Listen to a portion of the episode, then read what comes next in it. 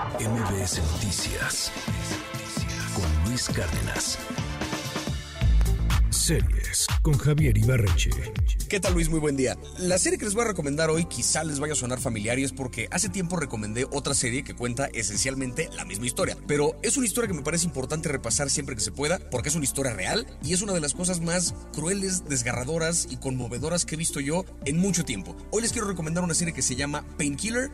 Va de lo siguiente. Hacia finales de los 90, la familia Sackler, a partir de su empresa Purdue Pharma, sacó al mercado una pastilla que se llamaba Oxycontin. Era una pastilla hecha a base de un opioide, la oxicodona, que resulta que era mucho más potente que la morfina, pero la cuestión es que ellos lograron hacer una bola de trampas ahí a través de la FDA, que es como esta organización que aprueba drogas y comida y demás que se van a vender en Estados Unidos, lograron hacer una bola de trampas para poder decir abiertamente al público que su pastilla no era tan adictiva como otros opioides y que era mucho más segura que cualquier otro opioide que existía en el mercado. O sea, básicamente fue como una gran táctica de marketing alrededor de una droga que es objetivamente peligrosa. Durante los siguientes años, los Sackler se forraron de dinero, ganaron miles de millones de dólares en todo Estados Unidos porque esta droga se empezó a vender como si fueran dulces y es que los pacientes a los que se les recetaba la droga se volvían peligrosamente adictos desde el principio. ¿Cuál era la cuestión?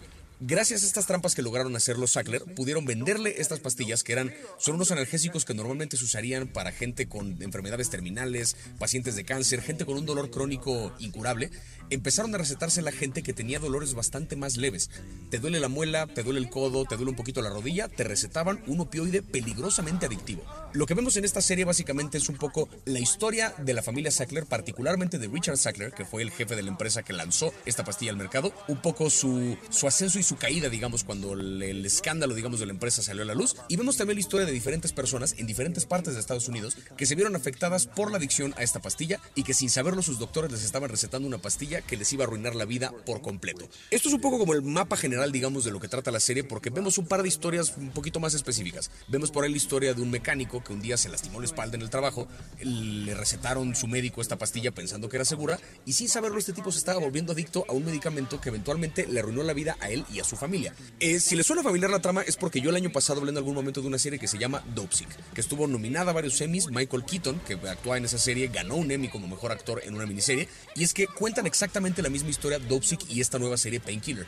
Creo objetivamente, y por eso la recomendé desde antes, que Dopesick es una mucho mejor serie. Sin embargo, esta le suma un par de cosas interesantes a la historia. Para empezar, cada capítulo arranca con una con este disclaimer, digamos que hay cuando hay historias basadas en hechos reales, que dice que si bien está basado en hechos reales, hay eventos y personas y demás que fueron modificados para propósito de respetar a la gente de la vida real. Pero este disclaimer que normalmente veríamos escrito en una pantalla, lo está leyendo activamente una persona que no es un actor, sino que son familiares de personas reales que murieron gracias a su adicción a esta pastilla que es la pastilla que inició, digamos, la gran epidemia de opioides que existe en Estados Unidos. Y las historias que vemos nosotros ficcionadas en esta serie son historias que parten de casos reales, de gente que se los contó a los productores de la serie o de archivos que están ahí, de gente que sufrió a partir de esta adicción. Sé que suena como una cosa eh, didáctica, digamos, de cuidado con las drogas, pero esto va mucho más allá porque eh, la gran maña, el gran, eh, la gran villanía, digamos, de la familia Sackler fue justamente apostarle al marketing de un opioide que la gente no conocía. La oxicodona no era realmente popular, pudieron convertirla en lo que ellos querían. Y al estar recetándola,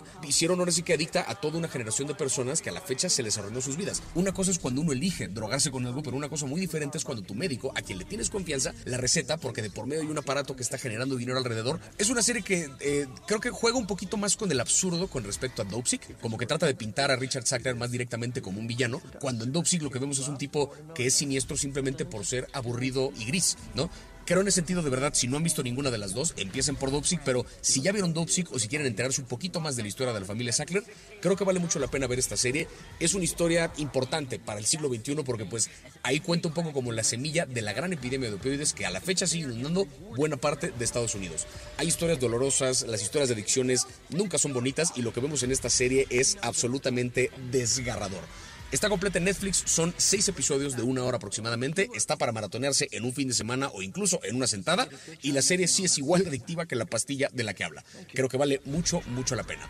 Y bueno, eso fue todo por mi parte, nos escuchamos la siguiente semana, y les recuerdo por si hay gente acá de Monterrey que la siguiente semana, el 25 de agosto, tengo show, pásenle a mis redes a comprar los boletos, y hoy en la noche tengo show en Guadalajara para que también pasen a mis redes a comprar los boletos, nos escuchamos la siguiente semana.